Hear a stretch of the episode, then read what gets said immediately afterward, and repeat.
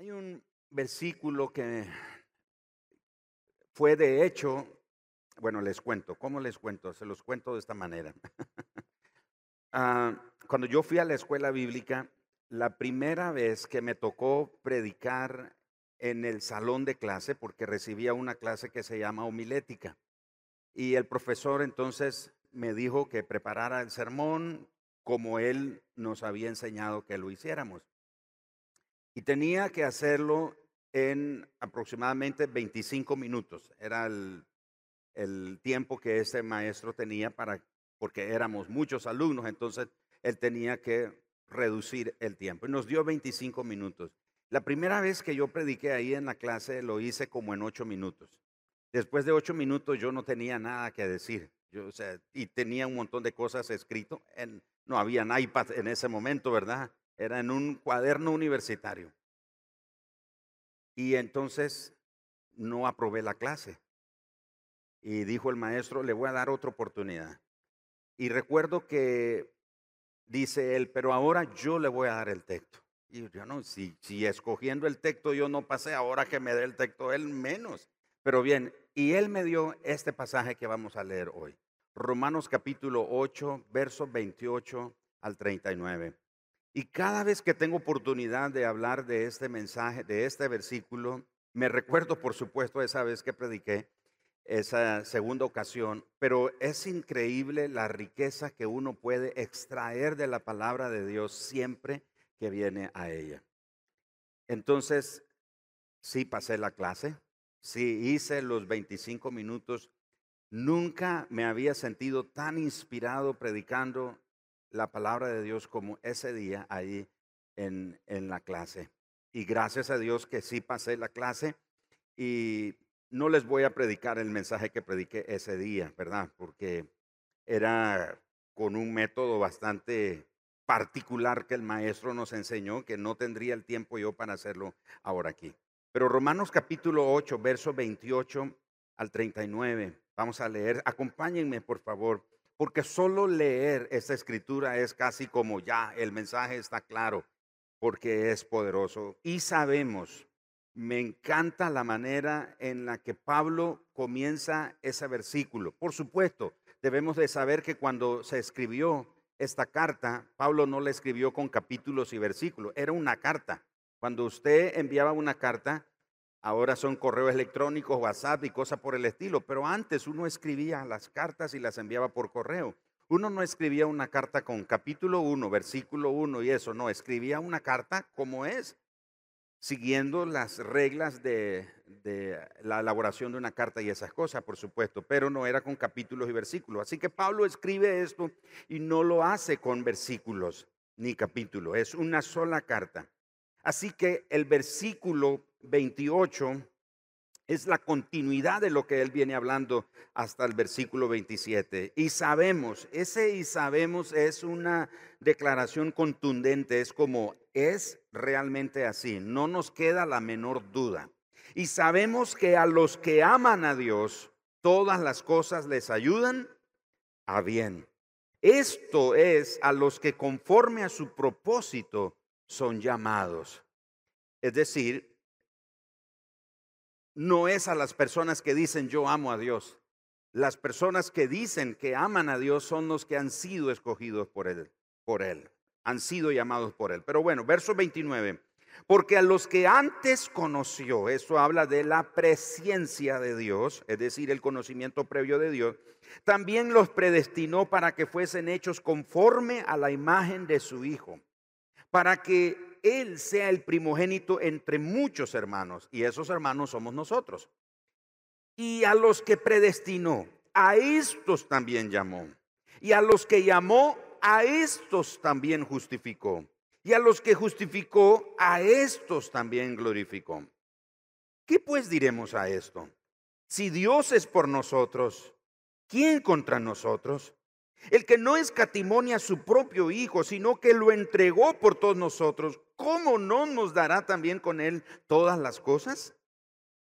¿Quién acusará a los escogidos de Dios? Dios es el que justifica. ¿Quién es el que condenará?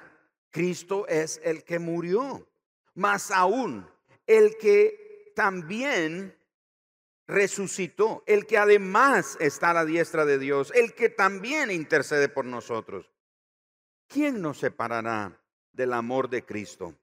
¿Tribulación o angustia o persecución o hambre o desnudez o peligro o espada? Como está escrito, por causa de ti somos muertos todo el tiempo. Somos contados como ovejas de matadero. Antes, en todas estas cosas, somos más que vencedores por medio de aquel que nos amó. Por lo cual, vean esta otra afirmación, por lo cual estoy seguro de que ni la muerte, ni la vida, ni ángeles, ni principados, ni potestades, ni lo presente, ni lo porvenir, ni lo alto, ni lo profundo, ni ninguna otra cosa creada nos podrá separar del amor de Dios que es en Cristo Jesús, Señor nuestro. Qué tremendo lo que el apóstol Pablo termina ese capítulo 8. Él viene hablando sobre la vida en el Espíritu y termina con este himno. Yo, creo que si, yo fuera músico, ese es un sueño, un anhelo. Si yo fuera músico, yo compondría un, un, himno aquí, porque realmente esos versículos son las estrofas de un himno increíble, un himno eh, que eleva la fidelidad de Dios hasta lo más alto y nos ubica a nosotros, los hijos de Dios, en una posición, como Él dice, como más que vencedores. Así que hay una escritura una expresión ahí que me llama la atención, que es la que quiero disertar con ustedes hoy. Es que nada ni nadie me separa de Dios. Si podemos concluir, diríamos, este, esta escritura, ¿qué sería ah, la idea con la que podríamos cerrar después de leer una porción como esta? La idea sería, nada ni nadie me separa de Dios. ¿Cuántos están de acuerdo con eso? O sea, nada, no hay nada en este mundo, no hay nada espiritual, no hay poder humano ni espiritual que nos separe de Dios. Básicamente esa es la conclusión de toda esta sección del libro de Romanos, la primera sección del libro de Romanos, cuando el apóstol Pablo termina este, este himno tan solemne declarando que no hay nada, no hay nadie que nos separe de Dios. Por eso, hermanos, todo aquello que tenía la intención en su vida y en mi vida de alejarnos, de separarnos de Dios, en las manos de Dios se convierte en una herramienta para acercarnos más a Él y para transformarnos más como Él. E, estaba comentando uno de esos días con alguien sobre mi experiencia como un hijo adoptado. Y en mi experiencia, bueno, no voy a decir que todo fue malo, pero si yo hago una, una, una revisión de mi pasado, hay cosas en mi vida que definitivamente Ah, tenían la intención de separarme de Dios. Ahora, ¿cómo? ¿Cómo esas cosas tenían la intención de separarme de Dios si yo no sabía de Dios? Era un niño. Pero aún así, esas cosas que ocurrieron en mi vida tenían la intención de separarme de Dios. Pero en las manos de Dios, todas esas cosas que tenían la intención de alejarme de Dios, de desconectarme de mi Creador, Todas esas cosas en las manos de Dios se convirtieron en una herramienta que lo que hicieron fue acercarme, acercarme más a Él. Hay cosas en su vida, hay situaciones en tu vida que te han tomado de sorpresa. Hay situaciones o experiencias en tu vida que podrías estar pasando hoy y sientes que esas cosas te están alejando de Dios. Sientes que tu fe se está apagando, sientes que tu fe se debilita. Ahora usted diría, pero ¿acaso la fe se disminuye? Por supuesto, los discípulos le dijeron, Señor, aumentanos la fe. Señor, te pedimos algo, aumenta nuestra fe. Si usted está en un momento como ese y usted siente que las vivencias o las experiencias que le está tocando vivir, siente que lo están alejando de Dios, lo están separando de Dios, déjeme decirle que si ponemos eso en las manos de Dios, Él se va a encargar que eso se convierta en un recurso, en una herramienta, en un instrumento para acercarnos más a Él. Dios se encarga de que todas estas cosas, como comienza el verso 28 diciendo, que todas estas cosas cooperen para el bien de aquellos que aman a Dios. Pero no solo Dios va a usar lo que nos quiere separar de Él como una herramienta para acercarnos más a Él, pero también Dios la va a usar para transformarnos más como Él. Y eso quiere decir que vamos a ser más como su Hijo Jesucristo. Más como su Hijo. Seremos a la imagen de su Hijo Jesucristo. Seremos transformados o seremos hechos conforme a la imagen de su Hijo Jesucristo. Así que hay dos beneficios en esto. En esas cosas, esas experiencias, esas vivencias que nos quieren alejar de Dios. Una es que nos acercan más a Dios. Segundo, es que nos transforman más como Él. En otras palabras, nos hace que nos parezcamos más a Cristo, que nos conformemos más a la imagen de Cristo. Ahora, por causa de que Dios nos puso en una relación correcta con Él, porque cuando venimos a Cristo, Él nos puso en una relación correcta con Dios. Así que por causa de que Él nos puso en una relación correcta con Él, surgen aquí estas preguntas que tienen una respuesta contundente. La primera, ¿quién podrá ponerse en nuestra contra? La respuesta es nadie. No hay nadie que pueda ponerse en nuestra contra. Por causa de que Dios nos puso en una relación correcta con Él, ¿Quién se atreve a acusarnos delante de Dios? La respuesta sigue siendo contundente. Nadie. Aunque la Biblia menciona que Satanás es el acusador de los hermanos, él está acusando a los hermanos siempre delante de Dios, pero aunque él acusa, la acusación de él no tiene efecto, no tiene cabida delante de Dios. ¿Por qué? Porque el mismo pasaje que Pablo que de Pablo leímos ahora, dice que Cristo murió, Cristo resucitó, Cristo está sentado a la diestra del Padre y Él intercede por nosotros. Esas son cuatro razones por las cuales, amados hermanos, no hay nadie que nos acuse delante de Dios. Es decir, nadie puede venir delante de Dios y decir, mira, ese es tu hijo, mira clase hijo el que tienes, o mira, esa, esa, esa mujer dice que es tu hija y mira, no, no, hay, no hay ninguna acusación. Ahora, por supuesto, estamos hablando de alguien que está caminando en una relación correcta con Dios. Estamos. No estamos hablando de alguien que anda su vida en desorden.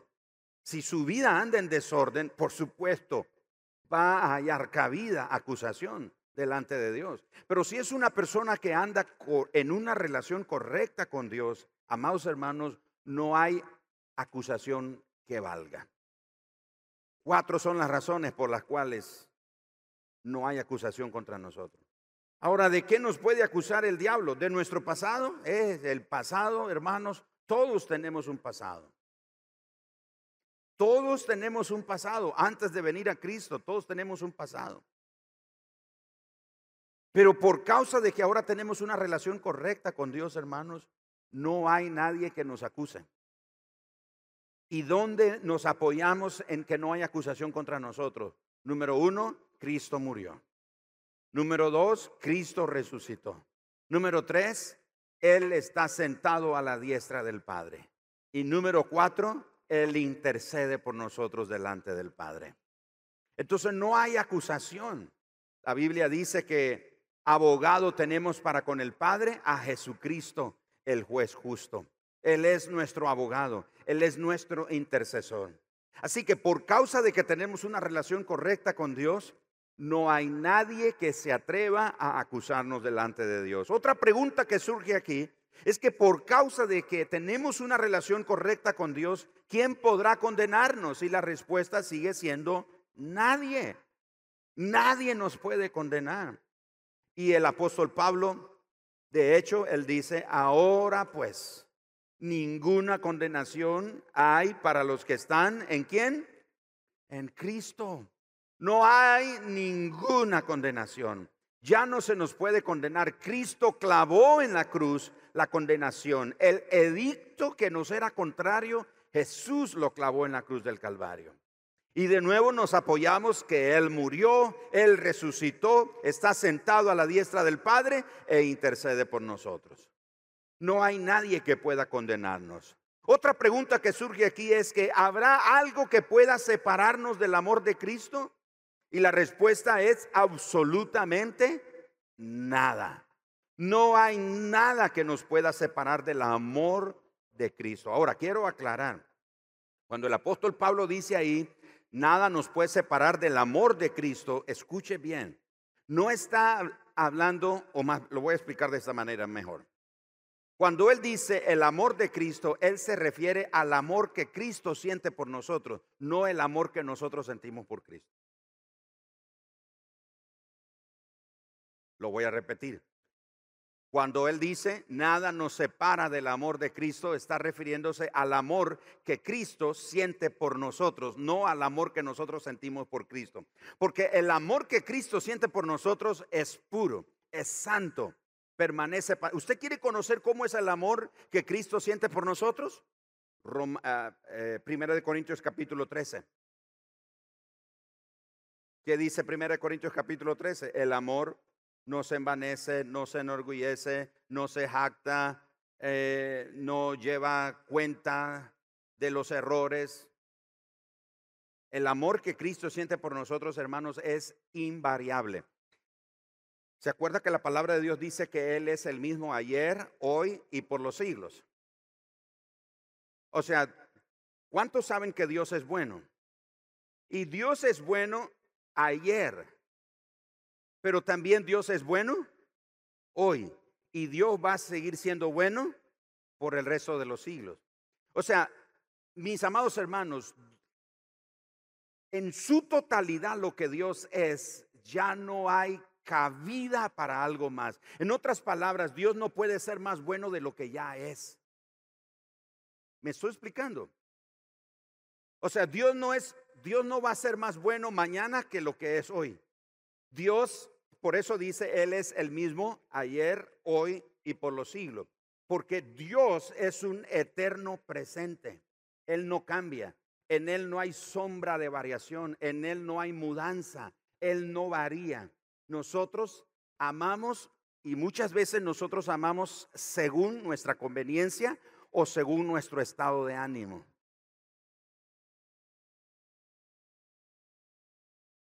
¿No, le ha pasado a usted que un día se despierta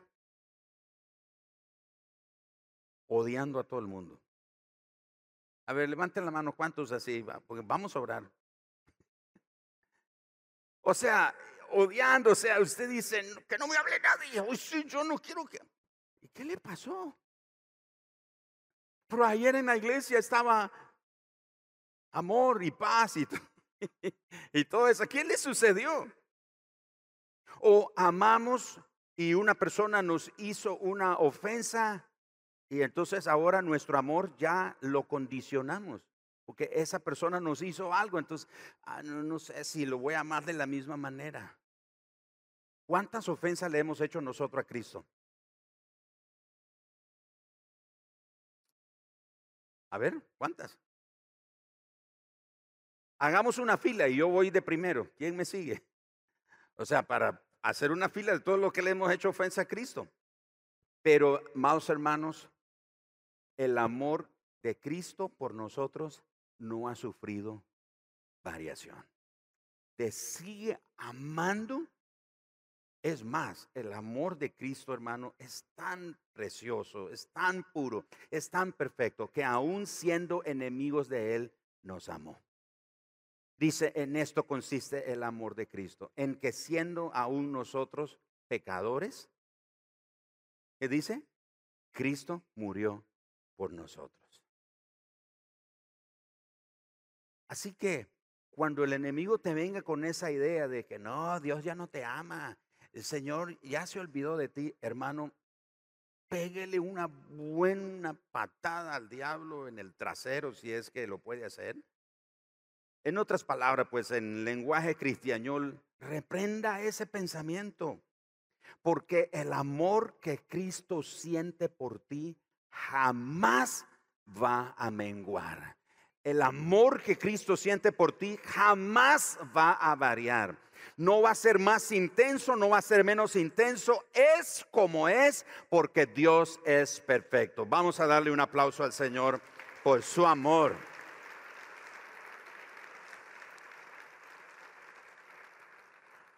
Así que nada puede separarnos del amor que Cristo siente por nosotros. El amor que nosotros sentimos por Cristo sí está en tela de duda.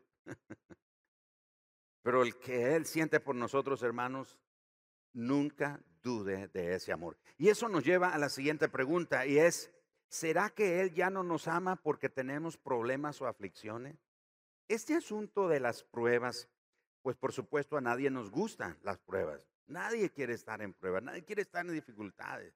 Nos gusta mucho el evangelio que hoy se predica, el evangelio de, la prosperidad y el evangelio de la bendición. Tienes que estar bien y el que y ese evangelio que le dice a la gente que si usted no está bien está en pecado. Y, y yo cuando oigo esas cosas digo, entonces Pablo era un gran pecador. Porque Pablo hubo tiempos, como él dice en Filipenses capítulo 4, he aprendido a, estar en todo momento agradecido y tener contentamiento. He tenido abundancia y he tenido escasez, dijo Pablo. En todo y por todo estoy enseñado. Ha habido tiempos en nuestras vidas donde las cosas quizás no han sido tan abundantes, pero eso no significa que Dios no nos ama. Eso no significa que el amor de Dios por nosotros ha disminuido. Eso no significa que, o yo a esas personas que dicen, ¿quién sabe qué pecado esté pagando? Hermano, ¿y cómo va? Ay, si es que usted supiera cómo estoy, hermano. Yo a veces me pregunto, ¿qué pecado estaré pagando? Que, tú no puedes pagar ningún pecado, primero. Segundo, Cristo ya lo cubrió todo con su sacrificio en la cruz del Calvario. No puedes pagar nada, nada. Entonces la gente dice, ¿quién sabe qué pecado estaré pagando? Porque, uy, no termino de salir de una cuando ya estoy en otra situación difícil. Y a veces el enemigo nos hace creer que Dios ha disminuido su amor por nosotros porque nos tiene en un momento de prueba o de dificultad. Mis amados hermanos, ¿Será que Él ya no nos ama porque tenemos problemas o aflicciones? La respuesta es, claro que no. Absolutamente no. Él nos continúa amando. Y de, dése una idea. Aunque seamos perseguidos, aunque pasemos pruebas, problemas o aflicciones, aunque pasemos hambre y miseria, aunque estemos en peligro o bajo amenaza de muerte. A pesar de todas estas cosas, nuestra victoria es absoluta por medio de Cristo Jesús, nuestro Señor. El apóstol Pablo lo dijo de esa manera, por causa de Él somos más que vencedores. Y amados hermanos, aquí yo quiero animarlos a esto. A veces oímos que se nos invita a, pelear por la victoria y a vivir en victoria. Hermanos, la victoria ya fue alcanzada por Cristo. Lo que usted y yo tenemos que hacer no es pelear. ¿Qué, está haciendo, hermano? Aquí peleando por la victoria. ¿Por qué está peleando? Si la victoria ya el Señor la ganó, lo que tú y yo tenemos que hacer es vivir en victoria. No esté peleando por la victoria. Porque si usted está peleando por la victoria, entonces es como que la victoria que Cristo obtuvo no funciona tanto. Dice el apóstol Pablo en 1 Corintios capítulo 15, más gracias sean dadas a Dios por Jesucristo, quien nos da la victoria siempre. Él obtuvo la victoria por nosotros. Usted no tiene que, que estar peleando por la victoria. Ay, estoy peleando por mi bendición y por la victoria. Camine en la victoria, camine en la bendición que el Señor le ha dado ahora que usted tiene una relación correcta con Él. Por supuesto, caminar en victoria no significa que no vamos a pasar momentos difíciles. Eso es lo paradójico del Evangelio. Porque alguien diría, bueno, si estoy en victoria, entonces ¿por qué tengo problemas? Si estoy en victoria, ¿por qué me enfermo? Si estoy en victoria, ¿por qué me despiden del trabajo? Si estoy en victoria, ¿por qué estoy en necesidad? Si estoy en victoria, ¿por qué? veamos cómo el apóstol Pablo lo dice. Vea conmigo, por favor, versículo número 35. ¿Quién nos separará del amor de Cristo? ¿Tribulación, angustia, persecución, hambre, desnudez, peligro, espada? Como está escrito, por causa de ti somos muertos todo el tiempo somos contados como ovejas de matadero. Antes, en todas estas cosas, somos qué cosa? Eso es paradójico. Es ilógico a la vez, pero es una contundente verdad. En Cristo somos más que vencedores. Así que lo que usted esté pasando hoy, aunque usted, como dijo el apóstol Pablo, está derribado pero no destruido perseguido pero no abandonado por Dios. Aunque usted esté en esa situación, usted no se doblegue ante esa situación y diciendo estoy rendido, estoy acabado. No, póngase en pie, afírmese en la fe. Apropiese de la palabra y la promesa de Dios que dice que tú en medio de todas esas cosas eres más que vencedor en Cristo Jesús, nuestro Señor.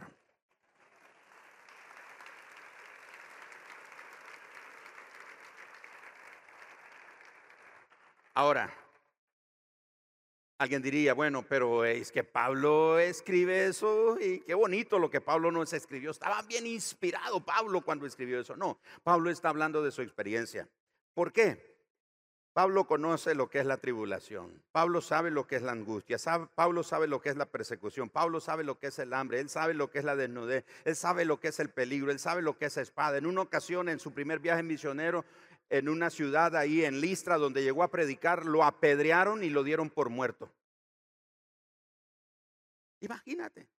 Lo sacan de la ciudad, le dan una paliza, lo apedrean y lo llevan ahí a las afueras de la ciudad para terminar de matarlo. Y como él no se mueve, lo dejan.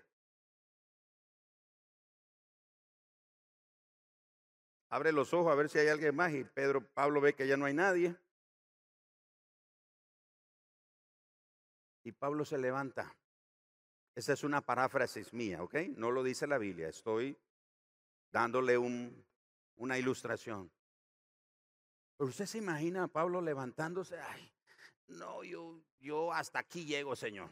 Esto ser cristiano, esto de servirte a ti, eso no va conmigo. Señor, ¿sabes contar? No cuentes conmigo. ¿Sabes qué hizo Pablo? Pablo se levanta y dice, soy más que vencedor en Cristo Jesús. Golpeado, magullado.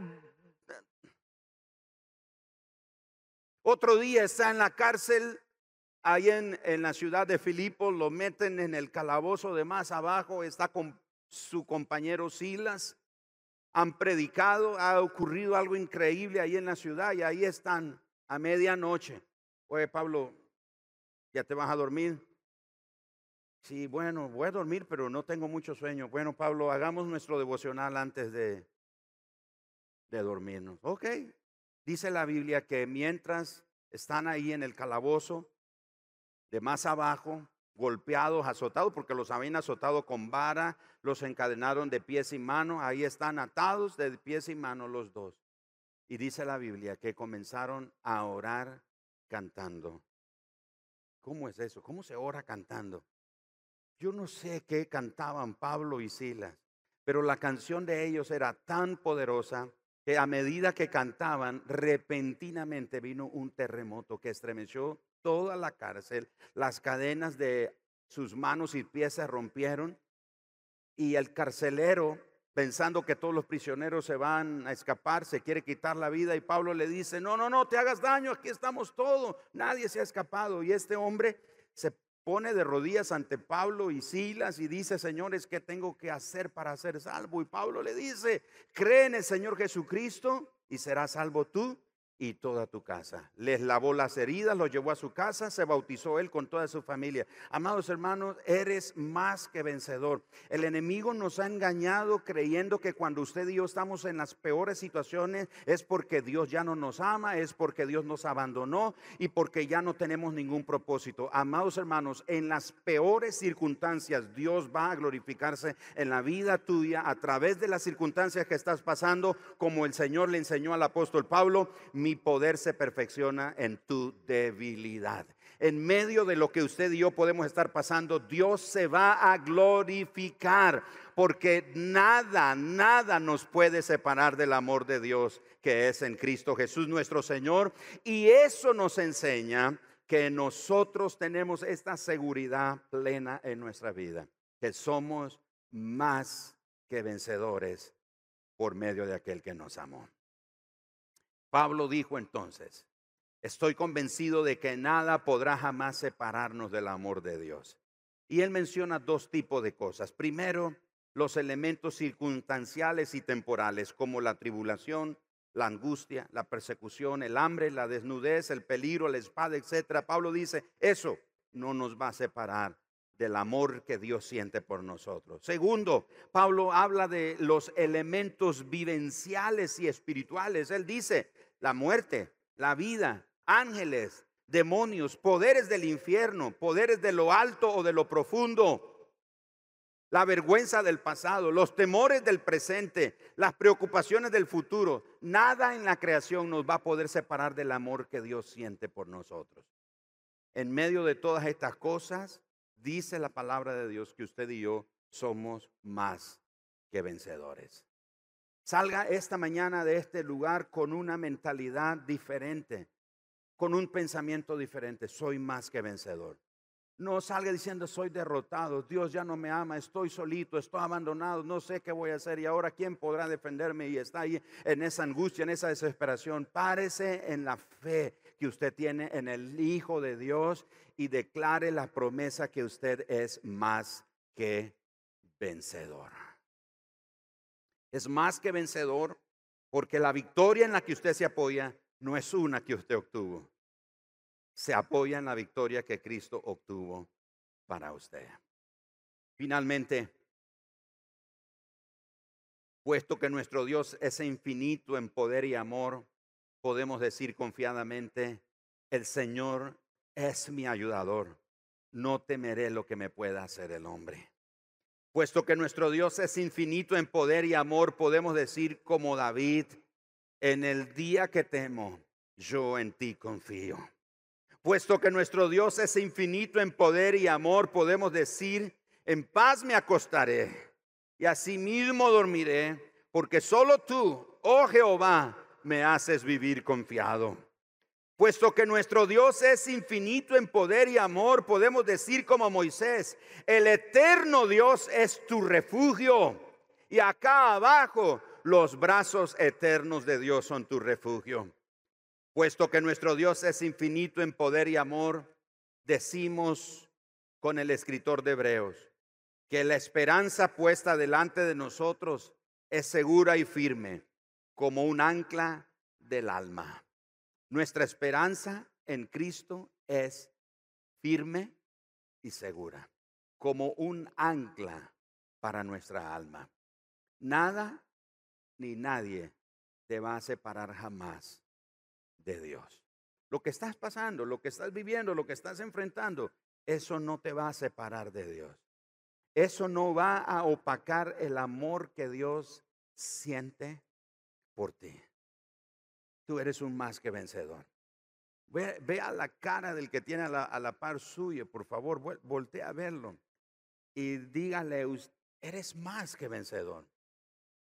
Aunque tiene ahorita una cara así asustada y con miedo, pero véalo y dígale, eres más que vencedor. Respóndale usted y tú también eres más que vencedor. Tal vez el enemigo te ha tenido en una posición, en una condición de derrota. Te ha tenido ahí sumergido en pensamientos de derrota, de pobreza o de dificultad o de miseria, de angustia, de enfermedad, de miedo. En medio de todas esas cosas, eres más que vencedor. ¿Cuántos vencedores hay aquí esta mañana? Uy, qué poquito. ¿Cuántos vencedores hay aquí esta mañana? Ay, más o menos, más o menos, más o menos. Todavía los otros no llegan a la reunión. ¿Cuántos vencedores en Cristo hay aquí esta mañana?